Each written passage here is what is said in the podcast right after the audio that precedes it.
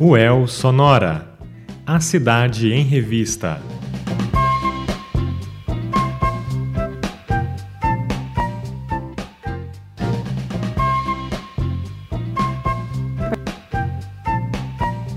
Bom dia! Agora são 10 horas e 30 minutos. Eu sou Victoria Visky e está no ar mais uma edição da UEL Sonora. Hoje é segunda-feira, dia 10 de junho, e nessa edição vamos falar sobre a disseminação de conhecimento científico através de redes sociais e plataformas digitais. Mas antes, vamos para as principais notícias da semana. Ontem foi um dia histórico para o futebol feminino. Pela primeira vez, um jogo da Copa do Mundo Feminina foi transmitido pela TV aberta. Em Londrina, mulheres se reuniram para assistir ao jogo na Vila Cultural Alma Brasil. A equipe brasileira venceu o jogo por 3 gols a 0 contra a Jamaica. Enquanto isso, em Brasília, o ministro da Casa Civil, Onyx Lorenzoni, disse que espera aprovar a reforma da Previdência ainda este mês, na Câmara dos Deputados. O relator da reforma da Previdência, Samuel Moreira, deve entregar seu parecer com alterações do texto até quarta-feira, dia 12. Segundo o Onyx, é possível que o relatório seja entregue mais cedo. Mais próximo do tema do nosso programa de hoje, a CAPES anunciou na semana passada novo corte de bolsas. Foram afetadas dessa vez 2.700 bolsas de mestrado e doutorado. Essa redução deve afetar a UEL com o corte de 116 bolsas de pós-graduação nos próximos 24 meses.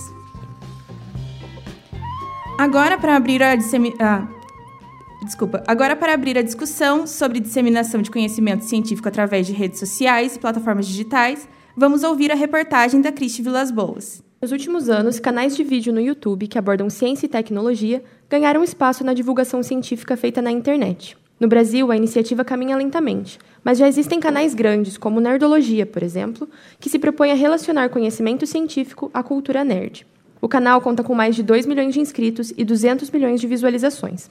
Nesse contexto, youtubers brasileiros lançaram uma iniciativa para fortalecer o modelo no país é o Science Vlogs Brasil, ou SVBR, uma rede online formada por 21 canais de vídeos de ciência com pesquisadores e professores à frente. Reinaldo Lopes é um deles. Minha base de inscritos é pequena, mas você tem uma interação muito mais direta com as pessoas, pelos comentários. Você consegue olhar também quase em tempo real o perfil demográfico, geográfico de quem está te acessando. É, é, é, uma coisa, é uma coisa diferente, é uma coisa muito mais personalizada. Formado em jornalismo pela Universidade de São Paulo e mestre e doutor também pela mesma universidade, Lopes é jornalista de ciência da Folha de São Paulo. É autor dos livros Além de Darwin, Os 11 Maiores Mistérios do Universo e Deus, Como Ele Nasceu. Com experiência em divulgação científica por esses meios impressos mais tradicionais, ele começou em 2011 seu canal no YouTube. Agora, com o selo do SVBR, ele divulga de maneira mais livre o conhecimento de suas pesquisas. Ele fala a seguir sobre as vantagens de se divulgar ciência por uma plataforma como essa. E você nota mesmo no caso dos canais muito grandes, como Pirula, que eu conheço bem, ou, ou Nerdologia, você vê que as pessoas têm uma relação pessoal com aquele conteúdo e com, com quem está fazendo aquele conteúdo, que é diferente da relação mais impessoal que existe num jornal impresso, num jornal digital. Então, depende muito da sua capacidade de criar empatia com as pessoas pela, pela sua figura ou pela maneira como seu canal está editado e tudo mais, na maioria, na maioria dos canais do YouTube, pelo menos. Vale lembrar que, de acordo com o Instituto Brasileiro de Geografia e Estatística, o IBGE, praticamente metade da população brasileira era analfabeta na década de 50. O número de alfabetizados cresceu nas décadas seguintes e chegou nos anos 80 à proporção de aproximadamente 3 quartos da população alfabetizada ante um quarto analfabeta. Pensar no consumo de ciência por parte desse público, mesmo 40 anos depois, é delicado. E alguns conceitos ainda foram adicionados a esse contexto nos últimos anos, como o letramento científico. É um desafio definir o que caracteriza uma pessoa cientificamente letrada. Envolve ter domínio sobre conhecimentos científicos básicos, mas é principalmente sobre a relação disso com a sociedade. E pouco se fala sobre como isso é importante. O estudante de jornalismo da Universidade Estadual de Londrina, Leonardo Andrade, comenta sobre o assunto. Além de grande consumidor de conteúdo científico, ele desenvolve sua pesquisa de conclusão de curso em cima do tema discutido. Quase todas as questões mais importantes do nosso tempo, em qualquer lugar que você está, são diretamente afetadas por questões técnico-científicas. É meio que inescapável. Então, para você poder, por exemplo, exercer a sua cidadania com competência, fica complicado você não ter um mínimo de conhecimento científico além dos usos pessoais, como se defender de charlatanismo, por exemplo.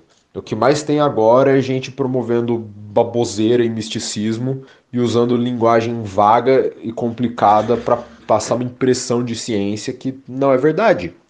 E nisso as pessoas perdem dinheiro ou deixam de buscar um tratamento médico real, por exemplo. É possível dizer que canais como o de Reinaldo possibilitam que a ciência chegue a diversos públicos. É muitas vezes por meio deles o primeiro contato com assuntos importantes para a formação do cidadão. Em um estudo publicado em 2013 na revista PNAS, Dominique Brossard, pesquisadora do Departamento de Ciências da Comunicação da Universidade de Wisconsin, nos Estados Unidos, afirma que o público leigo utiliza cada vez mais a internet para buscar informações que não podem ser encontradas em sites tradicionais. Ela diz que os próprios cientistas já estão confiando mais nas mídias sociais para se comunicarem com o grande público. O fato desses vídeos serem feitos por pesquisadores reconhecidos formalmente na área, como os do SVBR, é importante, porque multiplica os espaços de fala dessas autoridades e evita a desinformação que Andrade comentou. Para finalizar, Reinaldo Lopes comenta esse ponto. Ocupar esse espaço do YouTube é meio que crucial entre outros espaços, porque as pessoas, a gente está vendo que elas consomem muito mais, ainda mais num país como o nosso, de analfabetismo não só científico, mas de maneira geral, né? Falta de hábito de leitura e tudo mais. As pessoas parece que querem consumir muito mais coisas em formato em vídeo do que formato escrito. E, e, sendo uma plataforma que é aberta, isso vai atrair muitas pessoas. As, as pessoas tendem a, a, a, ir atrás disso como maneira de, de estudo, de, de informação. Gente, realmente, se a gente não ocupar esse espaço, vai ser complicado. Reportagem Cristi Vilas Boas.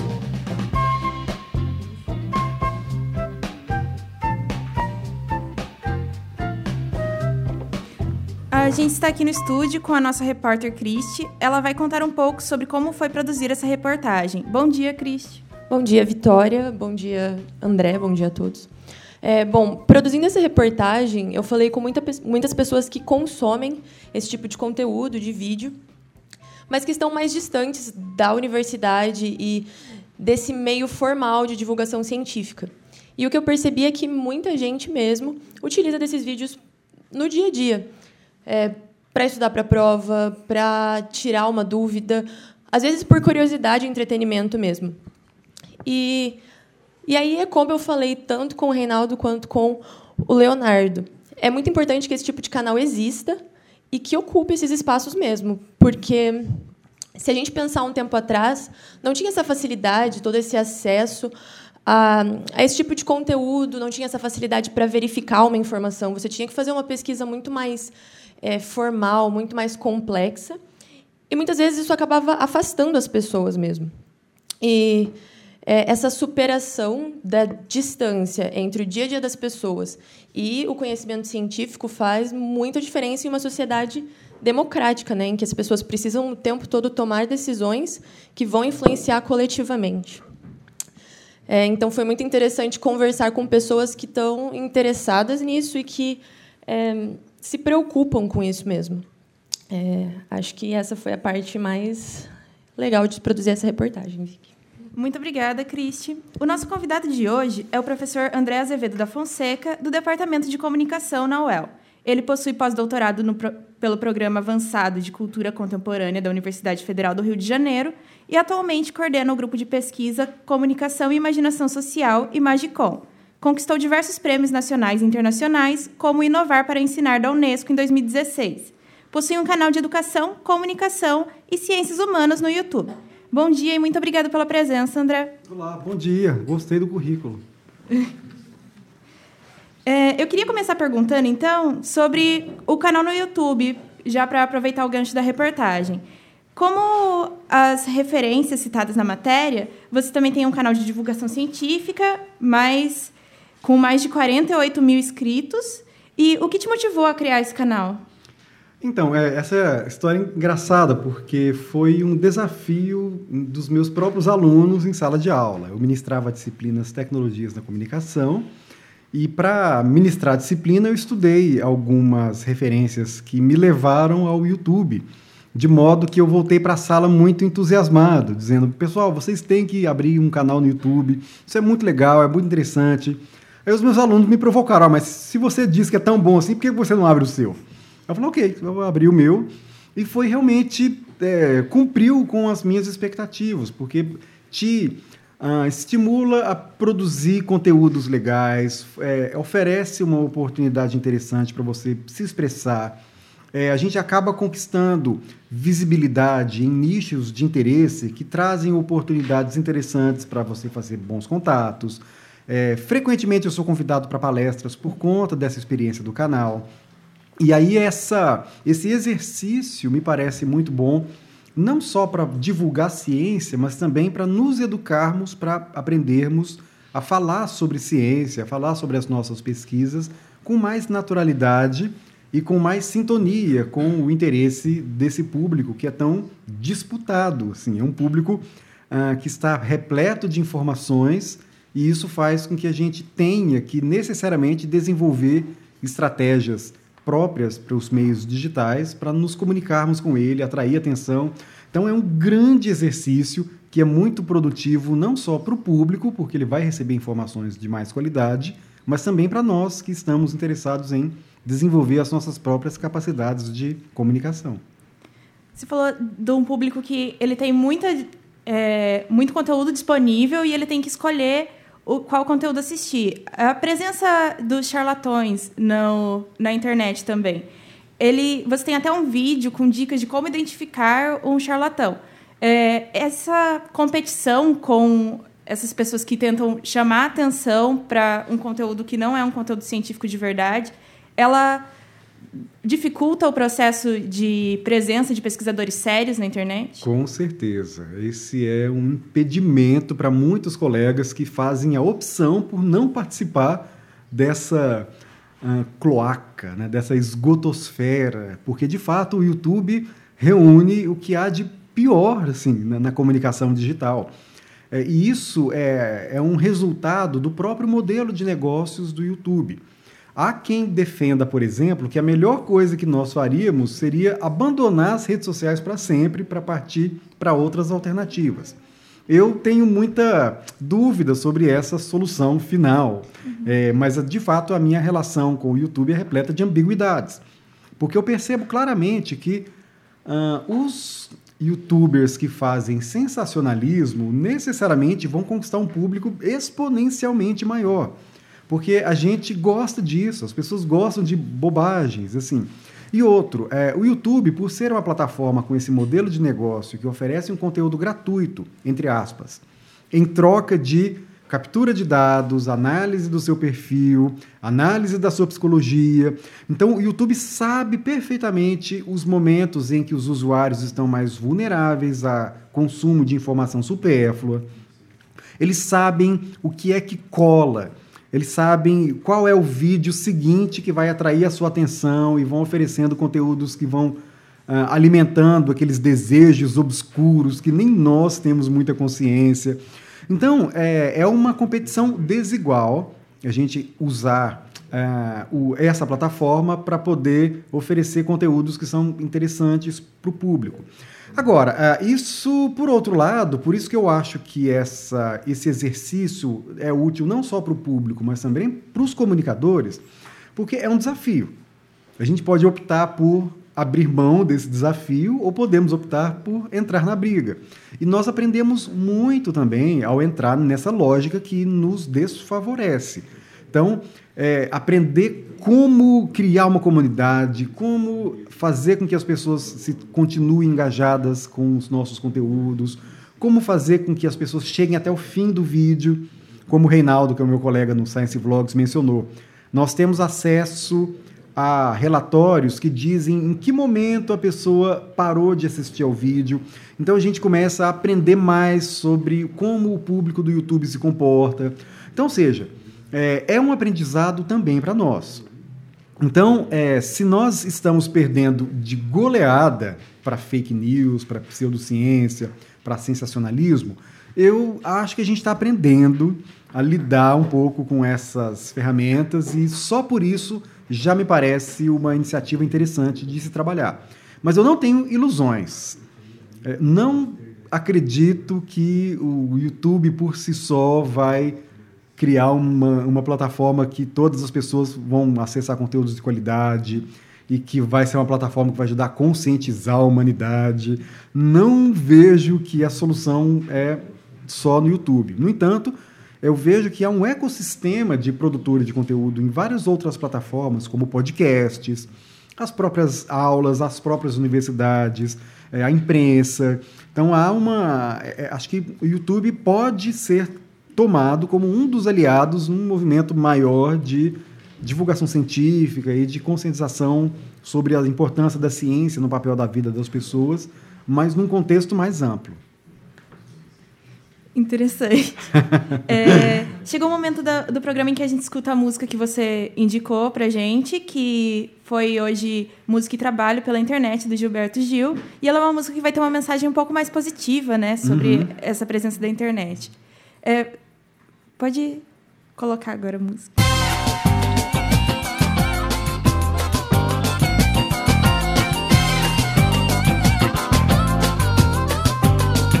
Criar meu website,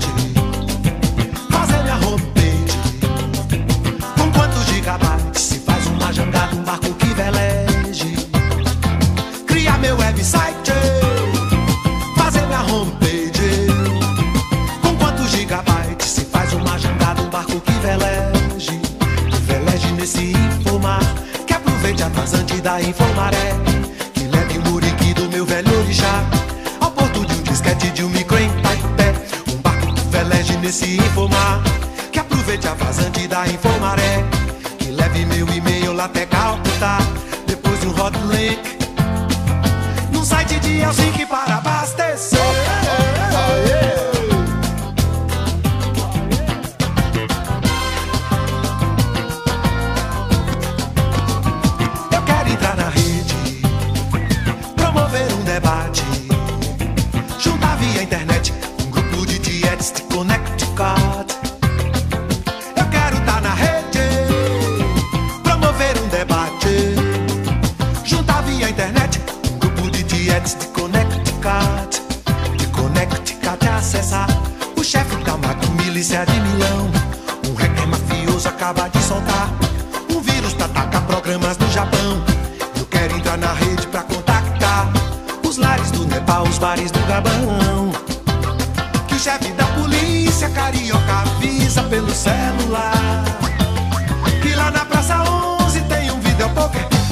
Jogar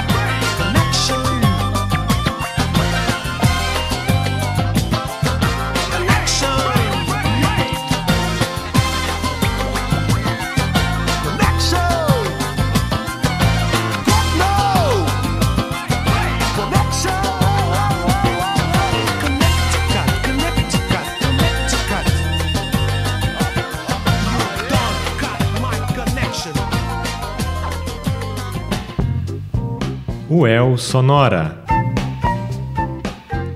Você ouviu a música pela internet do Gilberto Gil, indicação do nosso convidado André Azevedo. André, conta pra gente, por que você escolheu essa música?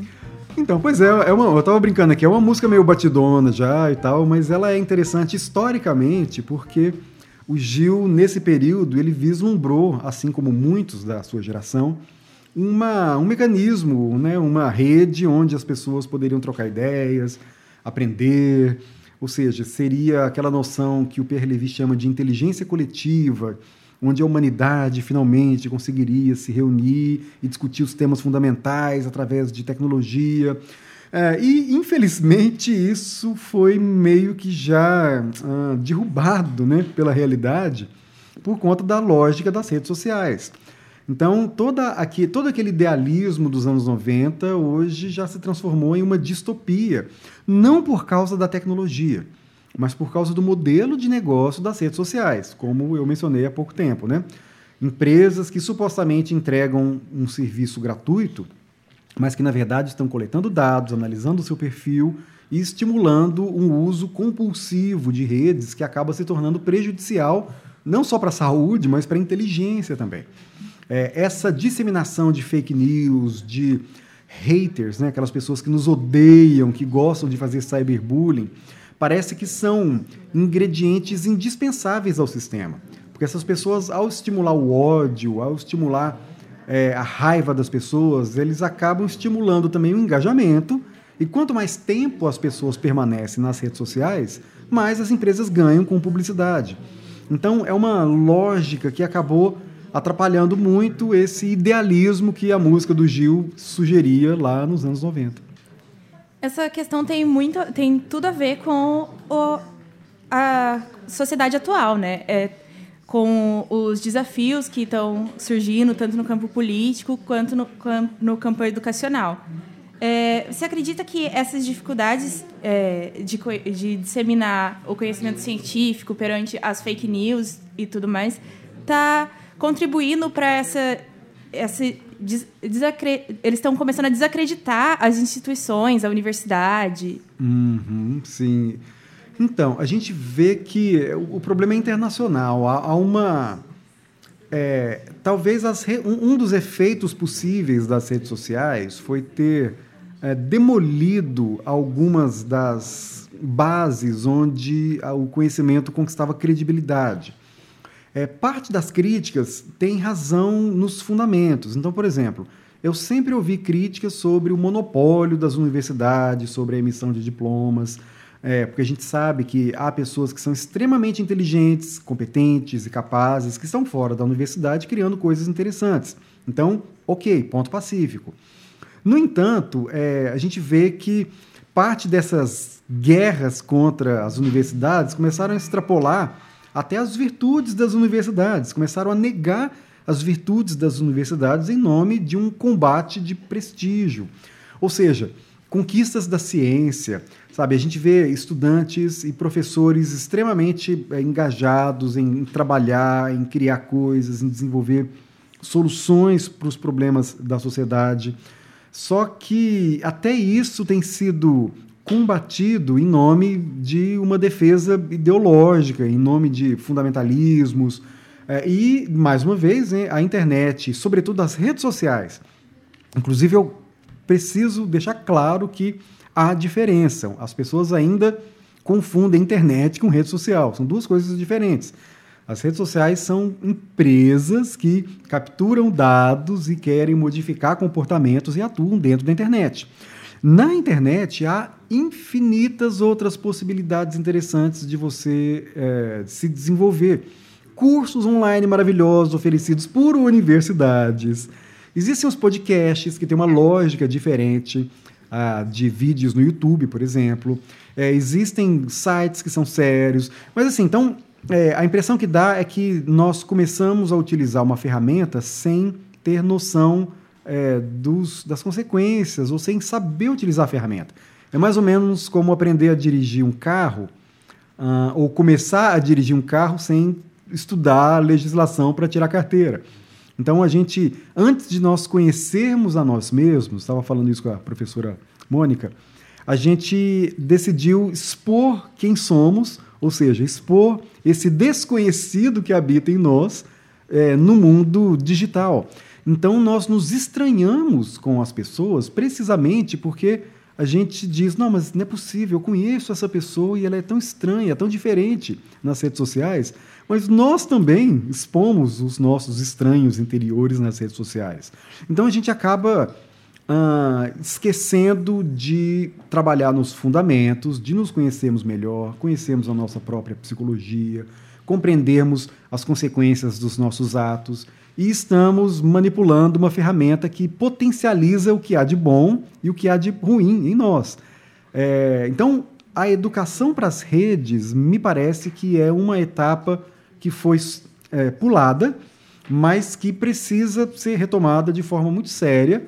É, as ciências da comunicação têm um papel muito importante nessa missão, é, e isso é, pode contribuir, talvez, para que, quem sabe, as próximas gerações tenham uma relação mais madura e mais educada com as redes sociais.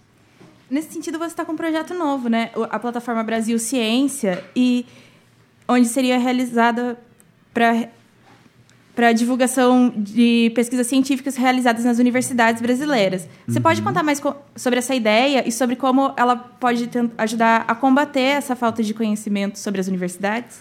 Tá, é bem lembrado. É, de fato, eu fiquei uma temporada no exterior e quando eu voltei eu fiquei realmente muito assustado com esses ataques preconceituosos, assim, e desleais em relação às universidades. É muito absurdo imaginar que as pessoas têm essa visão deturpada de universidade. É um absurdo, mas por outro lado, é, eu vejo como professor universitário que nós temos alguma responsabilidade nessas falhas de comunicação. Porque, de fato, universidades são elitistas por natureza. Ou seja, são poucas as pessoas que entram nas universidades. Quando a gente pega, por exemplo, é, a relação de candidatos por vaga em um curso de medicina na Unesp, por exemplo, são 300 candidatos por vaga. Então, ou seja, para cada uma pessoa que entra, tem 299 que foram excluídas da universidade pública. Então, é, a universidade exclui muita gente por conta do, do, problema de falta de vagas, que diz respeito à falta de investimentos, há, um, há toda um, uma história para explicar isso. Mas o fato é que as universidades ainda são muito elitistas. Isso significa que uma proporção muito pequena da população brasileira conhece as universidades. Se eu não me engano, nós temos aí nas universidades públicas 800 mil vagas. Então, ou seja, é muito pouca gente.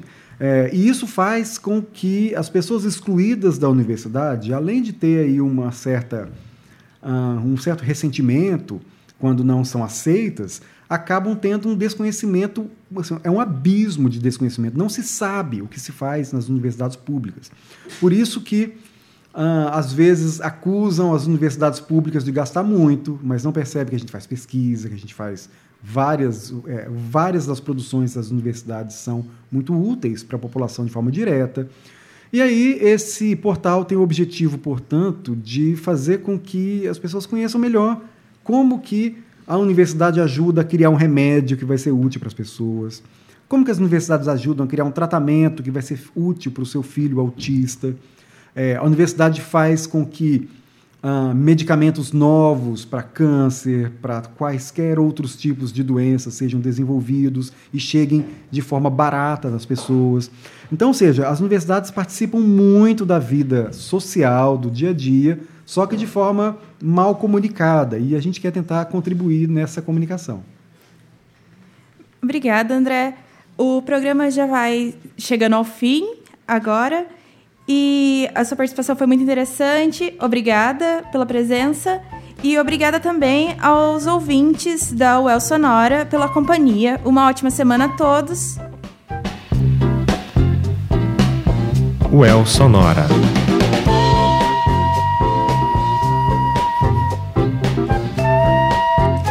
Apresentação: Victoria Visky. Produção: Victoria Visky e Cristi Vilas Boas. Trabalhos técnicos: Bruno Cardial. Orientação: Mônica Kazek. UEL Sonora. A cidade em revista.